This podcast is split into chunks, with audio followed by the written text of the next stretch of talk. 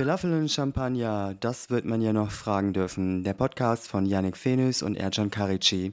Herzlich willkommen zu unserer nächsten Folge. Unser Thema heute lautet importierter Antisemitismus.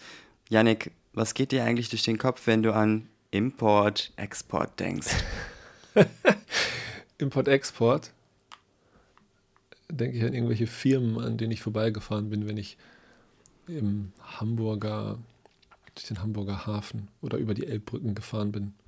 Immer wenn ich in Hamburg gewohnt habe, dann hat sich sozusagen mein Zugehörigkeitsgefühl zu Hamburg verstärkt, wenn ich über die Elbbrücken mit dem Zug zurück nach Hamburg gefahren bin. Und da sind rechts und links diese riesigen Import-Export-Firmen. Ich glaube, mhm. daran denke ich. mhm. Import-Export, ja. Und du? Ja, ich denke an Handel, ich denke an etwas geben, etwas nehmen, ich denke an Austausch, ich denke im Grunde auch an etwas Kapitalistisches, ich denke ans Geldmachen sozusagen, mhm. an Vorteile und Nachteile, an Verträge, an miteinander handeln, dass man vielleicht ja aus so, einem, aus so einer Vertragssituation auch mit einem Win-Win herauskommt. Mhm. Mhm. Ja. Und eigentlich nicht an irgendwelche Ungleichgewichte. Ja, mir fällt noch jetzt dazu ein, dass man ja normalerweise Waren importiert, ne? Also man mhm. importiert ja in der Regel keine Menschen oder Ideologien oder so, sondern eher Waren. Datteln, mhm. Bananen, mhm. Halbleiter.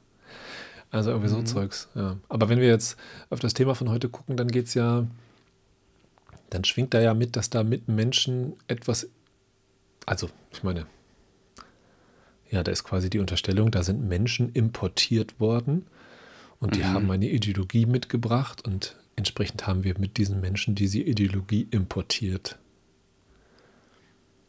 Oder? Ja, ganz genau. Wir haben nicht überprüft, welche Werte sie haben, welchen Normen sie nachgehen und welche Einstellungen sie haben in Bezug auf gruppenbezogene Menschenfeindlichkeit. Mhm. Und dieser Satz oder dieser, ich will es nicht Slogan nennen, diese Ausdrucksweise, importierter Antisemitismus oder wir haben uns mit bestimmten Bevölkerungsgruppen einen Antisemitismus hinein ins eigene Land importiert, hinein in die eigene Gesellschaft hereingeholt, lenkt auch so ein kleines bisschen davon ab, dass die deutsche Gesellschaft bzw. die Gesellschaft in Deutschland auch nach dem Zweiten Weltkrieg, nach der sogenannten Stunde Null, die es natürlich so nicht gab, eine Gesellschaft war, in der sehr viel Antisemitismus vorherrschte. Der Antisemitismus war im Grunde schon immer da, der ist da und vermutlich wird er auch nie weggehen. Ja. Lass uns mal versuchen, das so ein bisschen chronologisch gerade in die Debatte zu verorten. Also, wir haben jetzt gerade eine Situation, in der der Israel-Palästina-Konflikt sehr, sehr präsent ist in den deutschen Medien oder in der deutschen Gesellschaft, in den Schulen, überall eigentlich. Ähm, und im Rahmen dieses Konfliktes gibt es auf den deutschen Straßen Demonstrationen, ähm, sogenannte Pro-Palästina-Demonstrationen, die nicht nur, es gibt auch ähm, Demonstrationen, die sich mit Israel hm, solidarisieren. Es gibt auch Demonstrationen, die versuchen, das beides zu vereinen. Auch das gibt es, muss man an dieser Stelle sagen. Aber wenn wir über importierten Antisemitismus reden, dann reden wir gerade über diese Demonstrationen, die sich Pro-Palästina nennen oder so genannt werden. Und da auf diesen Demonstrationen kommt es, wie das auch schon äh, zu früherem Zeitpunkt so war, wenn in dieser Sache auf die Straße gegangen wurde, auch zu antisemitischen ähm, Vorfällen, Aussagen, Rufen, Skanda, Skan, Skandierungen, sagt man so, ja. Genau, und da in diesem Zusammenhang wird gerade wieder dieser Begriff aufgewärmt, der ja immer mal wieder so aufkommt, importierter Antisemitismus eine gewisse Ironie, äh, die, die du jetzt gerade schon angesprochen hast. Ne? Zum Beispiel Hubert Aiwanger, der jetzt wieder erneut gerade mit die Regierung stellt in Bayern, der Chef von den Freien Wählern, ähm, der ja selber gerade vor ein paar Wochen mit antisemitischen Äußerungen beziehungsweise mit dem sehr problematischen Umgang seiner antisemitischen Jugend aufgefallen ist, der jetzt gerade sagt, da sieht man ja, dass man sich da Unsinn ins Land geholt hat, also der sozusagen hervorragend jetzt sagen kann, guck mal, da ist das eigentliche Problem. Ähm, ich bin es gar nicht. Es sind die Araber oder die Muslime oder die Palästinenser. Und das ist schon mal, das ist ein sehr gefährlicher Mechanismus. Ne? Das ist so ein Ablenkding.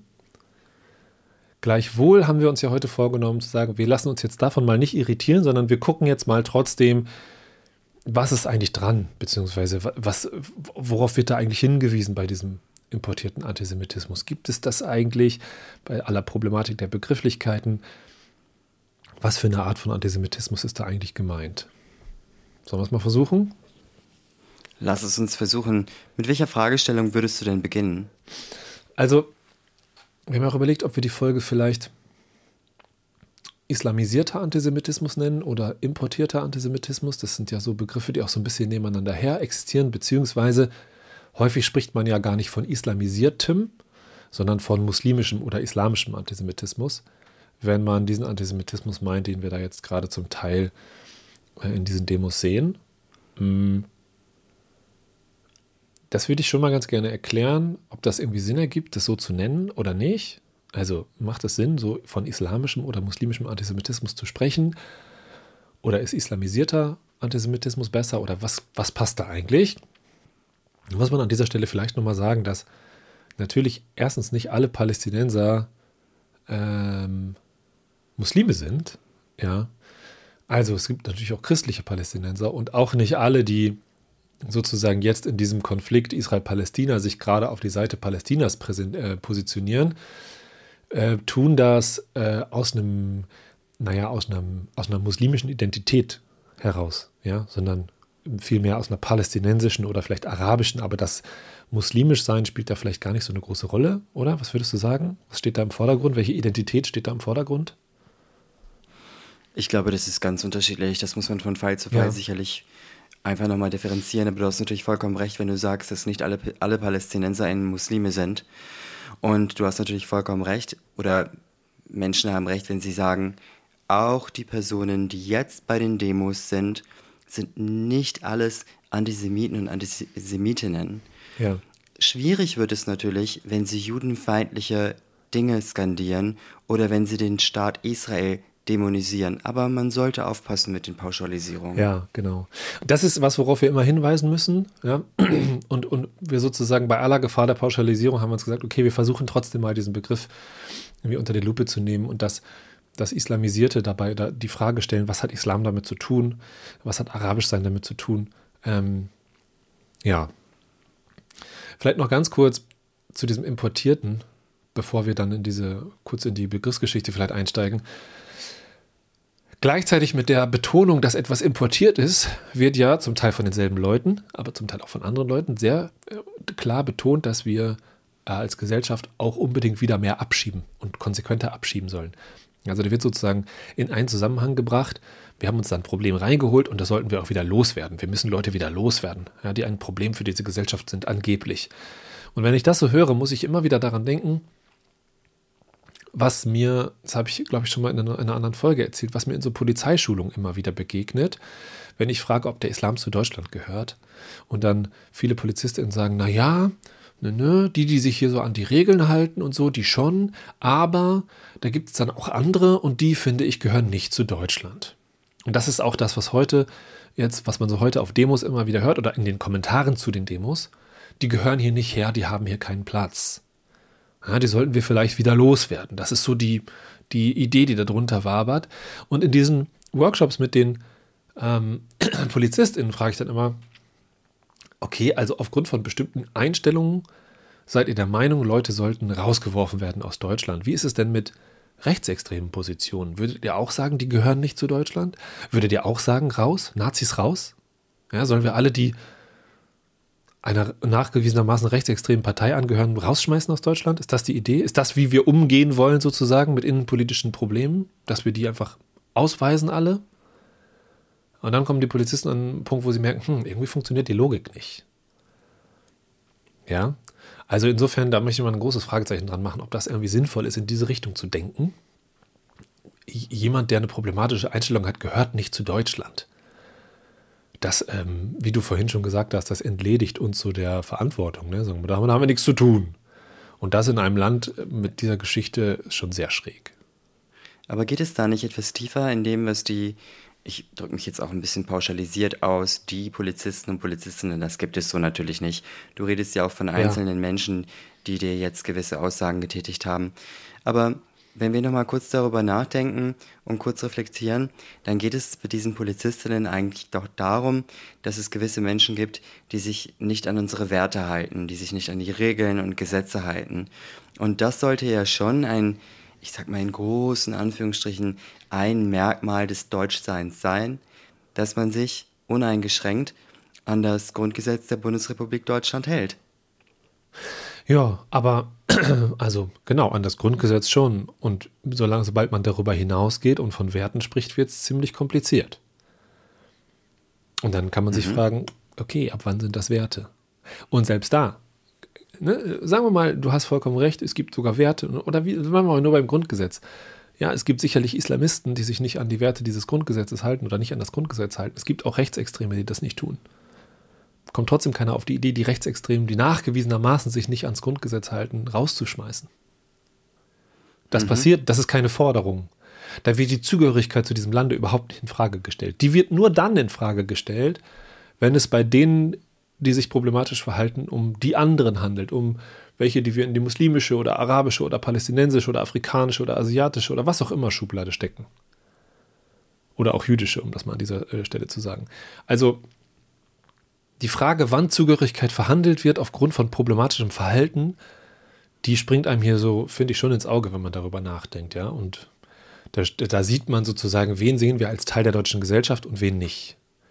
Und das ist ja das, worauf Leute immer wieder hinweisen, wenn sie sagen, dieser, dieser importierte Antisemitismus ist im Grunde nicht importiert. Das ist unser Problem. Unsere Gesellschaft hat dieses Problem und wir als Gesellschaft müssen damit umgehen. Die Jugendlichen, die da auf der Straße stehen, die sind nicht importiert, abgesehen von diesem Warenvergleich, sondern die leben in zweiter, dritter, vierter Generation hier. Die sind hier aufgewachsen, die sind durch deutsches Schulsystem gelaufen und wir als Gesellschaft haben es nicht geschafft, ja, sie so einzubinden und so abzuholen, und was auch immer und unsere Erinnerungspolitik grundsätzlich, unsere, unseren Politikunterricht, unseren Geschichtsunterricht, unseren Werte- und Normenunterricht, unsere Art und Weise, über diese Themen in der Gesellschaft zu reden, wir haben es nicht geschafft, diese Debatte so zu führen, dass kein Platz ist für Antisemitismus, sondern offensichtlich funktioniert das in Deutschland. Man kann sich antisemitisch äußern und es funktioniert gut. Und ein letzter Satz, wenn wir, wie wir sehen, dass es bei Aiwanger zum Beispiel funktioniert, er kommt damit durch, er wird nicht sanktioniert,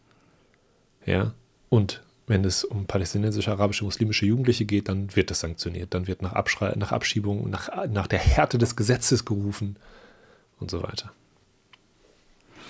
Ich glaube, dann reden wir vielleicht aber insgesamt über unterschiedliche Zielgruppen. Ja. Also wenn ich jetzt die Rechtsextremen einmal kurz zur Seite packe und mit zur Seite packen meine ich jetzt einfach erstmal nicht weiter reflektieren, auch die müssen natürlich ihre gerechte Strafe bekommen, wenn sie irgendwelche wenn sie rechtsextremen Taten nachgehen, mhm. wenn sie menschenverachtende Dinge sagen. Ich schiebe die erstmal kurz zur Seite. Aber doch reden wir dann doch im Grunde über zwei unterschiedliche Zielgruppen in dieser Kritik. Wir reden über die Menschen mit internationaler Geschichte, mit Migrationshintergrund bzw. mit Migrationsgeschichte auf der einen Seite und dann richtet sich dieses importierter Antisemitismus doch auch an diejenigen, die insbesondere in den letzten paar Jahren seit der sogenannten Flüchtlingswelle oder Flüchtlingskrise, auch so Begriffe wie Welle und Krise sollten unbedingt nochmal kritisch hinterfragt werden, ja. an diese Personen, bei denen man sagt, Zitat, hey liebe Leute, ihr sucht Hilfe in Deutschland und ihr möchtet euch unter den Schirm des Grundgesetzes bringen, um hier gut zu leben. Und doch haltet ihr euch nicht daran, dass wir als Staat versuchen, eben nicht antisemitisch zu sein. Zitat Ende. Also das sind doch ganz unterschiedliche Zielgruppen, an die sich die Kritik vieler AfD-WählerInnen, aber auch einiger CDU-WählerInnen richtet. Ja, das stimmt, da hast du recht. Ne? Also es, eine andere Debatte kann geführt werden mit und über Menschen, die hier in zweiter, dritter, vierter Generation leben, die hier deutsch sind, so wie wir auch, die nicht mehr oder weniger deutsch sind, die hier deutsch denken, deutsch fühlen, deutsch träumen, deutsch sprechen, ähm, einen deutschen Pass haben, zur deutschen Schule gehen und so weiter. Und dann nochmal Menschen, die jetzt noch nicht so lange hier sind die vielleicht nicht so deutsche Schulsystem gegangen sind. Da kann man sicherlich eine Unterscheidung treffen, dann kann man sich die Frage stellen, was heißt es, in der syrischen Gesellschaft aufgewachsen zu sein oder in der ägyptischen oder irakischen. Und das hat sicherlich auch was mit Bezug auf Antisemitismus. Also das hat andere Konsequenzen. Ja, da, da, das, da, denke ich, hast du recht. Die, vielleicht können wir da ja, mal über. Um das nochmal kurz hinzuzufügen, also dieses, wir müssen die Leute jetzt mehr abschieben, das richtet sich ja eben nicht an die Menschen mit Migrationsgeschichte, die jetzt hier in der dritten oder vierten Generation leben, sondern an diejenigen, die hier einen gewissen Aufenthalts- und Schutzstatus genießen. Wobei ja. ich natürlich diese Ausdrucksweise, wir müssen jetzt Menschen im großen Stil abschieben, das finde ich natürlich auch sehr, sehr kritikwürdig. Ja. ja, man sieht auch, dass da immer wieder mit falschen Zahlen hantiert wird. Ne? Da wird sozusagen suggeriert, das ist ein bisschen so eine Sündenbock-Theorie, ne? Da wird suggeriert, die ganzen Probleme, die wir in Deutschland haben, die können wir abschieben, wenn wir die Leute endlich wieder loswerden. Und dann merkt man, dass einen ganz großen Teil der Leute kann man überhaupt nicht abschieben, über die hier gesprochen wird. Entweder weil sie die deutsche Staatsangehörigkeit haben oder auch weil sie eine Duldung haben, weil sie geschützt sind vor Abschiebung und so. Und der Teil, der dann letztlich wirklich jemand potenziell abschieben könnte, der ist äh, wesentlich geringer, als das äh, häufig suggeriert wird. Ja. Ähm, Vielleicht ist jetzt nochmal ein ganz guter Zeitpunkt, kurz diese, diese Frage herzunehmen, woher kommt das, was ist das eigentlich für ein Antisemitismus, der jetzt gerade in Bezug auf Israel so, so laut wird. Ähm, und da wird eben häufig die Frage gestellt, ist das was Islamisches, ist das was Muslimisches? Ja?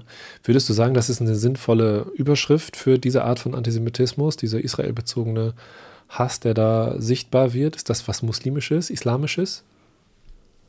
Naja, es klingt sehr, sehr pauschal. Also wir können da so rangehen. Fragst du, soll ich das jetzt hier auseinandernehmen oder? Du kannst wie, anfangen. Ich meine, also genau meinst du? würdest du sagen, okay. dieser Begriff hat, also würdest du den Begriff benutzen? Ja. Oder würdest du sagen, nee, den lehnst du ab, weil, weil er zu pauschal ist? Oder wie würdest du da rangehen? Okay, ja, also das ist eine super gute Frage von dir. Ich würde sagen Antisemitismus in muslimischen Communities. Mhm, okay.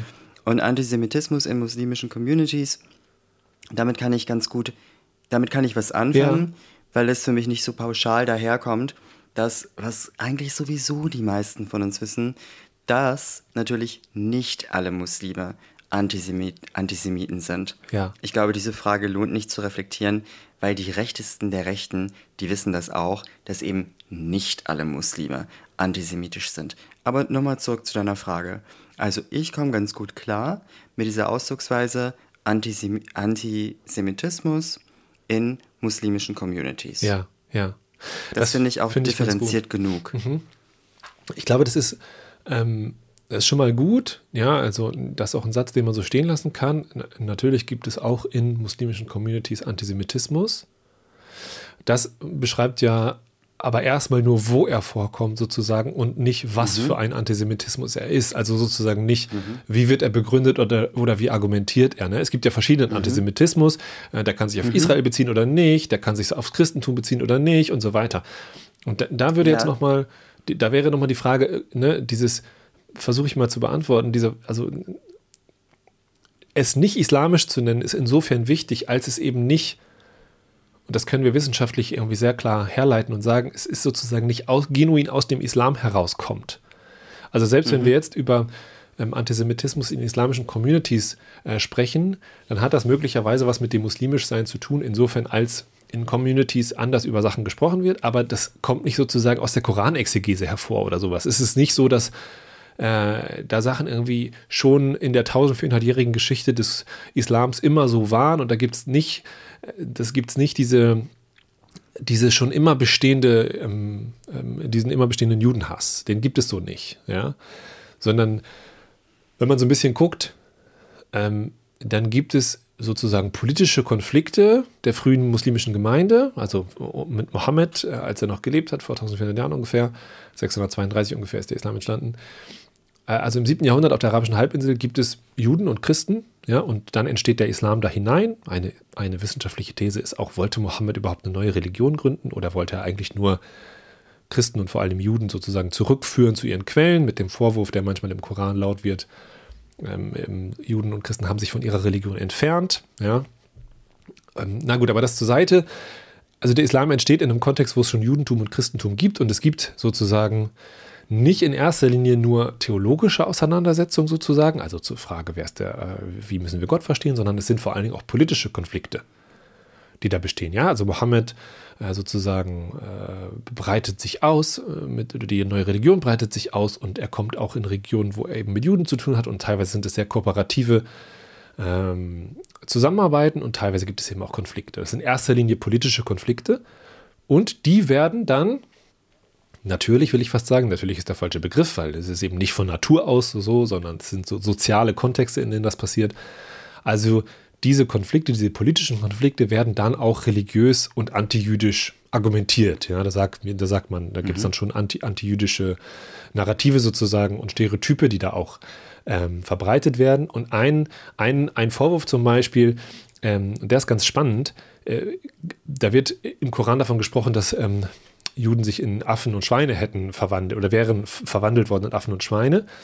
Und jetzt ist es interessant, warum? Nämlich nicht, weil sie sich nicht islamisch verhalten haben, so argumentiert der Koran, sondern weil sie sich nicht jüdisch verhalten haben. Also weil sie zum Beispiel am Schabbat nicht äh, Ruhe gehalten haben, sondern gearbeitet haben. Also der Koran greift da vermutlich auf vorher bestehende Erzählungen zurück, vermutlich christliche Traditionen, so würde die Wissenschaft vermuten, und sagt, da wurde berichtet über etwas, ja, über so christliche Erzählungen darüber, dass die Juden bestraft wurden von ihrem eigenen Gott, weil sie sich nicht an ihre eigenen ähm, äh, Vorschriften gehalten haben und davon berichtet der Koran. Ja. Und das wird dann hergenommen und daraus wird sozusagen die Idee gesponnen, der Islam hätte ein Problem mit dem Judentum und das ist ein bisschen komplexer. Das ist eins dieser Beispiele. So. Also eine Argumentation, die mir zugetragen wird oder häufig zugetragen wird, insbesondere von Personen, die so eine, so eine arabische Geschichte in ihrer Identität haben oder auch in arabischen Staaten geboren worden sind und hier meinetwegen studieren, ist immer dieses Zitat, wir haben natürlich, oder ich habe natürlich nichts gegen Juden, wir haben nichts gegen Juden, aber es ist der Staat Israel, ja. den wir kritisieren. Ja. Und diese Form der Argumentation ist natürlich auch problematisch oder insbesondere dann problematisch, wenn wir davon ausgehen, dass der Staat Israel natürlich ein Schutzraum für Juden und Jüdinnen ist. Ja. Und die übermäßige Dämonisierung des Staates Israel ist ein Teil dieses Antisemitismus. Ja. Ja, und das, ist, das wird jetzt tricky, weil ich glaube, da kann man ganz gut sehen, wie sowohl Antisemitismus als auch Rassismus funktionieren und nicht unbedingt damit einhergehen, ob es antisemitisch oder rassistisch gemeint ist. Weil in dem Moment, wo, wo Israel ein Schutzraum für Juden ist, weltweit der einzige Schutzraum, in dem Moment, wo wir diesen Schutzraum in Frage stellen in seiner Existenz, argumentieren wir antisemitisch. Also da gibt es gar keine andere Möglichkeit. Ja, wir können nicht sagen, wir haben nichts gegen Juden, aber Israel ist ein Problem. Weil sobald wir sagen, Israel ist ein Problem, die Folge daraus ist zwangsläufig, dass es diesen, also wenn wir argumentieren, Israel sollte es nicht geben oder so, dann ist die Folge daraus zwangsläufig, es gibt keinen Schutzraum mehr für Juden. Also das kann man nicht trennen. Ne? Und das, das kann man auch dann nicht trennen, wenn man sagt, ich habe nichts gegen Juden, weil die Folge daraus ist trotzdem antisemitisch. Die Folge ist, dass Juden in Gefahr geraten. Und das, deswegen ist, äh, kann man das nicht einfach so sagen, ich habe damit kein Problem, aber. Und das heißt nicht, dass das antisemitisch gemeint ist. Es kann sein, dass trotzdem wirklich jemand sagt, ich habe kein Problem mit Juden, was auch immer, aber es ist eben sozusagen in der Realität, in der Auswirkung immer, immer eine Gefahr für Juden. Gefährdet immer jüdisches Leben, wenn man so argumentiert. Das ist einfach so. Ja. Das ist dann in dem Moment nicht die Schuld des Einzelnen, der das sagt, sondern das ist natürlich ein Produkt der Geschichte, der Entstehung Israels, des Holocaust, 2000 Jahre Antisemitismus. Und das bringt aber uns jetzt in eine Situation, in der wir das nicht einfach so trennen können, in der das immer unverrückbar zusammenhängt, denke ich, die Existenz des Staates Israels und, und, und Antisemitismus. Das, das gehört zusammen, das zu reflektieren gemeinsam. Ja. Tja, da fragt man sich vielleicht, ob das eine gute Idee ist, dass die Bundesregierung, welche Bundesregierung das jetzt auch immer ist, also wenn ich an das Programm Respect Coaches denke, dann ist es ja so, dass dieses Programm zum Beispiel nächstes Jahr nicht mehr weitergehen ja, soll. Ja. Aber das mal kurz beiseite geschoben. Worauf ich eigentlich hinaus wollte, ist, ob es da denn Sinn macht, dass die Gelder für politische Bildung immer weiter reduziert werden. Das ist natürlich nochmal eine Frage für sich. Ja, du weißt auch, was total Wichtiges hin, ne? weil, weil wir diese ganzen Themen, die wir hier besprechen, natürlich in Schule besprechen müssen und in Lehrerkollegien besprechen müssen und äh, überall besprechen müssen. Und dafür braucht es Geld, dafür braucht es Mittel, dafür braucht es Räume. Ähm, genau, vielleicht können wir mit diesem Podcast ein bisschen was dazu beitragen. Ich will noch einmal kurz diese, diese Geschichte abschließen. Ja, also wir haben sozusagen einzelne antijüdische Ideen, Argumentationsweisen im Koran. Die führen aber nirgendwo eigentlich in der Geschichte, in der vorkolonialen Geschichte des islamischen Raumes dazu, dass es sozusagen geschlossen antisemitische, antijüdische Ideologien sich entwickeln oder so. Also es ist nicht so, dass es da krasse Progrome in hohem Ausmaße gibt oder so. Es gibt immer eine gewisse Form von Diskriminierung, die, vielleicht muss man das so bitter sagen, ganz normal ist für überall auf der Welt. Also die Ideen von Gleichheit und so sind ja sehr moderne, in Anführungszeichen, Ideen. Also, dass sozusagen eine Religion, die herrschende Religion, sich als die überlegene Religion versteht, ist überall so. Und eben auch im islamischen Raum so. Und aber gerade Judentum und Christentum genießen so eine Art Schutzstatus. Ja? Also ähm, es gibt, wird eine gewisse Steuer gezahlt in den meisten islamischen Hoheitsgebieten und dafür dürfen Juden und Christen ihre Religion ausüben. Also eine Wertigkeit, eine Diskriminierung ist da, ganz klar. Von der Gleichheit kann nicht gesprochen werden, aber von der kann nirgendwo gesprochen werden auf der Welt. Und zu einer richtigen, sozusagen judenhassenden Ideologie kommt es aber nicht. Zu der kommt es erst, und das ist wichtig, im Laufe des Zweiten Weltkriegs sozusagen als, oder ja, im Laufe des Zweiten Weltkriegs im Grunde, als aus Deutschland heraus versucht wird, arabische Gesellschaften zu mobilisieren ähm, und auf die Seite zu ziehen für die eigene Sache. Ja? Das versuchen nicht nur die Deutschen, das versuchen die Französen und Briten vorher und so weiter. Auch im Ersten, im äh, Ersten Weltkrieg ist das schon passiert. Aber mh, mm, das ist nochmal so ein Hinweis darauf, dass de, der Begriff islamischer Antisemitismus nicht funktioniert, weil die, die vorherrschenden Stereotypen, die wir sozusagen haben, äh, wenn wir jetzt so auf, auch auf die Demos gucken, was wird da geschrien, zum Beispiel Kindermörder Israel, dieses Stereotyp des Kindermörders, ist eine, geht auf eine Tradition zurück, die eben gerade keine islamische Tradition ist. Das kommt im Koran eben gerade nicht vor, sondern das ist eine christliche Erzählung, eine, eine, eine Ideologie, also ein, ein Narrativ, ein Stereotyp, ein Vorurteil, das sich in der christlichen antijüdischen Geschichte herausgebildet hat. Und wenn wir das jetzt auf Demos sehen, dann ist das eben gerade kein islamischer Antisemitismus, sondern er ist insofern islamisiert, da kommt dieser Begriff nochmal rein, von Michael Kiefer geprägt, er ist insofern islamisiert, als er sozusagen eigentlich eine, eine europäische Idee ist, eine europäische Erfindung, dieses Stereotyp. Und der wird dann im Nachhinein für politische Zwecke im, in, im Kampf gegen Israel sozusagen islamisiert, also wird verknüpft mit einer koranischen Erzählung. Ja, das geht natürlich deswegen, weil es diese Erzählung im Koran gibt. Aber zu einer Ideologie, sozusagen zu einem Weltbild, wird das erst durch den politischen Konflikt im Kolonialismus beziehungsweise in der Auseinandersetzung mit Israel. Da wird das dann ja, Ton angeben zum Teil im Sprechen über Israel und deswegen finden wir es jetzt hier wieder auf den, hm, auf den Demos. Das heißt, wenn wir beim Narrativ des Importieren, Exportieren bleiben wollen, dann ist es, wenn dann, ein erst exportierter Antisemitismus und dann wieder importierter Antisemitismus. Hey, wie wäre es, wenn wir zum Abschluss noch eine kurze Tip-Time machen? Also ein paar Ratschläge, vielleicht sogar für Lehrkräfte. Heute ist ja der 1. November 2023. Im Grunde müssten in allen 16 Bundesländern die Herbstferien jetzt vorbei sein. Ja. Das heißt, die Lehrkräfte kommen zurück zur Schule und die SchülerInnen natürlich auch. Und ganz höchstwahrscheinlich wird der sogenannte Nahostkonflikt, was im Moment ein Krieg ist, sicherlich auch Teil dessen sein, was die SchülerInnen bewegt oder auch die Lehrkräfte. Ja. Welche drei Tipps würdest du LehrerInnen geben, um mit kritischen Fragen, um mit kritischen Gedanken klarzukommen? Also ich glaube erstmal Raum in sich selber dafür machen, dass man keine klugen Antworten, keine klaren Antworten auf diese Konfliktlage hat, auf diesen Krieg, wenn du ihn gerade genannt hast, berechtigterweise. Also wir selber aus unserer eigenen deutschen Geschichte heraus haben da gewisse Prägung oder auch nicht. Ja? Also haben gewisse Sachen gelesen, gedacht, gehört, mitbekommen oder auch nicht. Das macht erstmal Sinn, sich selber so ein bisschen zu sortieren, glaube ich, weil wenn wir uns selber ein bisschen sortieren, dann können wir besser umgehen mit dem, was andere reinbringen. Äh, für uns das wäre so Tipp 1, sich selber sortieren. Tipp 2 wäre zu gucken, auf welcher Ebene eigentlich die anderen Teilnehmenden, jetzt vielleicht die Schülerinnen zum Beispiel, senden. Senden die eigentlich auf einer emotionalen Ebene oder senden die auf einer inhaltlichen Ebene? Wenn die sich israelkritisch oder antisemitisch äußern, meinen die das sozusagen überzeugend? Steckt da ein antisemitisches Weltbild dahinter? Ist das wirklich ein ausgeprägter Juden- oder Israelhass? Oder, und oder, oder sind sie gerade emotional einfach total überfordert? Ähm, das kann natürlich auch für jüdische, israelische Debattenteilnehmer gelten. Yuval Noah Harari, israelischer Historiker, der kluge Bücher geschrieben hat, hat in einem Interview gesagt, was ich gehört habe, eigentlich sind alle, die davon betroffen sind, gerade emotional überfordert.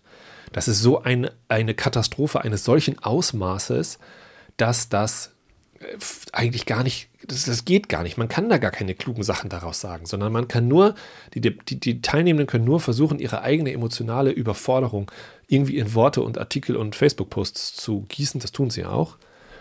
Und wenn wir konfrontiert werden mit so viel Emotionen, dann ist das für uns schwierig und da macht es aber keinen Sinn, das wäre mein Tipp 2, es macht keinen Sinn, auf einer rationalen Ebene dem zu begegnen, sondern dem müssen wir auf einer emotionalen Ebene begegnen. Das wäre mein Tipp 2. Die Leute abholen, sagen, wow, das muss krass sein für dich. Ich kann mir das gar nicht vorstellen. Erzähl mal, wie es dir geht. Was macht das mit dir? Also einer emotionalen Überforderung auf einer emotionalen Ebene empathisch begegnen. Das wäre mein Tipp 2. Und Tipp 3, 4 und 5 hole ich mir von dir ab.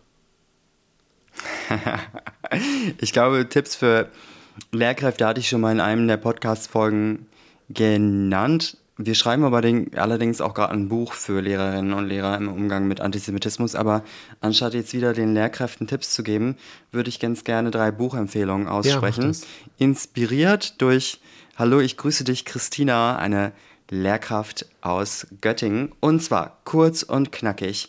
Drei der Bücher, die ich ziemlich gut finde. Das ist zum einen ein ganz kleines, kurzes Buch Geschichte des Antisemitismus von Werner Bergmann vom CH Berg Verlag.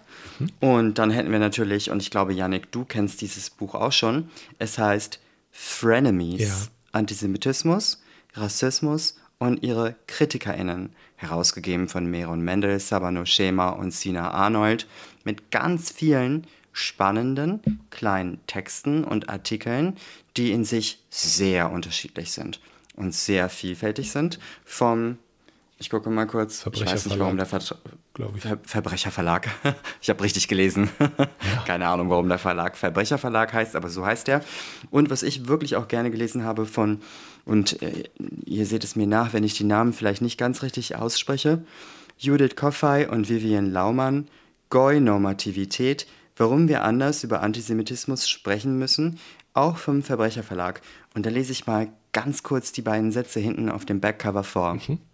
Antisemitismus und jüdische Perspektiven stellen häufig eine Leerstelle in intersektionalen Debatten und Debatten über Intersektionalität dar. Das vorliegende Buch macht jüdische Positionen und Erfahrungen mit dem Konzept der Goi-Normativität artikulier und sichtbar und fordert ein anderes Sprechen über Antisemitismus ein, sowie das konsequente und bedingungslose Einbeziehen von Juden, Jüdinnen in intersektionale Diskurse und Politiken und so weiter und so fort. Und damit möchte ich vielleicht schließen, dass ich, egal von, wes, von, von wem es kommt, auch in meinen Seminaren und Workshops und in den Seminaren, die ich so beobachte, häufig finde, dass die jüdischen Perspektiven häufig mhm. hinten drüber hinwegfallen und oder, dass viele von uns denken, ach, Antisemitismus, das kennen wir doch schon, das haben wir doch schon voll drauf, spielt keine Rolle mehr. Und das ist natürlich nicht so. Es ist aktueller denn je. Ja, die Einladung, ähm, die du da gerade nochmal ausgesprochen hast, möchte ich unterstützen, sich mit Perspektiven sowohl jüdischen, israelischen als auch palästinensischen, arabischen, muslimischen zu beschäftigen, kann uns nur weiterhelfen. Ja, das heißt an keiner Stelle, dass man sie übernehmen muss, unkritisch übernehmen muss. Es heißt nur, dass wir besser verstehen, warum Menschen tun, was sie tun, wie sie sich fühlen, ähm, was uns vielleicht zum Teil aus einer nicht betroffenen Perspektive, mir aus einer nicht betroffenen Perspektive fehlt.